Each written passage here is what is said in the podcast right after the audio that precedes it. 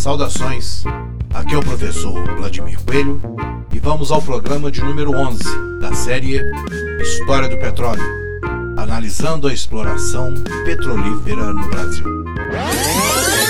História do petróleo. No programa anterior, falamos da participação dos militares na campanha do Petróleo é Nosso, observando a divisão do interior das Forças Armadas, tendendo, todavia, ao apoio à proposta de nacionalização e criação da Petrobras. Recordamos também que essa disputa ocorreu no início da chamada Guerra Fria. Neste programa, de número 11, vamos analisar a participação do setor empresarial na campanha do Petróleo é Nosso, que resultou na criação da Petrobras. Antes de analisarmos propriamente a participação do setor empresarial na campanha do Petróleo é Nosso, precisamos entender a condição crítica presente no movimento, envolvendo esta não somente um simples entendimento da realidade, mas um levantamento das possibilidades futuras, dependendo essas, por isso mesmo, de uma superação do atraso. As causas deste atraso encontram no estudo da história o seu entendimento, possibilitando observar as contradições presentes nas relações entre um país submetido economicamente e seu dominador.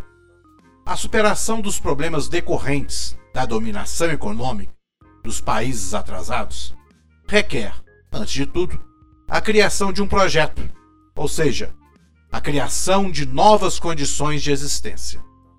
No caso da campanha do Petróleo é Nosso, temos a presença de uma análise crítica da realidade brasileira, representado o projeto na defesa da criação de uma empresa nacional para pesquisa, exploração, distribuição de combustíveis e matéria-prima. Representando essa condição, a elaboração de uma proposta para a emancipação econômica do Brasil. Naturalmente, num país atrasado, existem aqueles empresários que ganham muito exatamente com esta condição. Estes encontram-se na condição de representantes do cartel das Sete Irmãs, atuando como importadores, distribuidores de combustíveis ou mesmo em setores da energia elétrica, nas comunicações telefônicas, transportes urbanos. Estes empresários controlavam uma parcela considerável da economia nacional, como representantes das multinacionais. E por isso mesmo, possuíam as condições de intervenção ideológica nos meios de comunicação. Em discurso na Câmara dos Deputados, o ex-presidente Arthur Bernardes denunciou essa prática como causa da campanha da imprensa contra os defensores da criação da Petrobras. E os empresários defensores de um projeto nacional? Existiram? Este tema vamos aprofundar no próximo programa, a partir de uma análise da tese mineira do petróleo. Até lá. História do petróleo.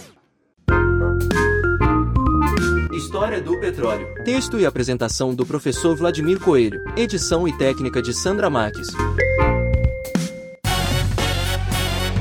A Rádio Educare. 47 apresentou mais um programa das séries produzidas pelos professores e especialistas do Instituto de Educação de Minas Gerais. Produção executiva Edva Regis. Pesquisa André Benício, Daniel Souza, Ronaldo Campos. Redação Vladimir Coelho. Edição e técnica.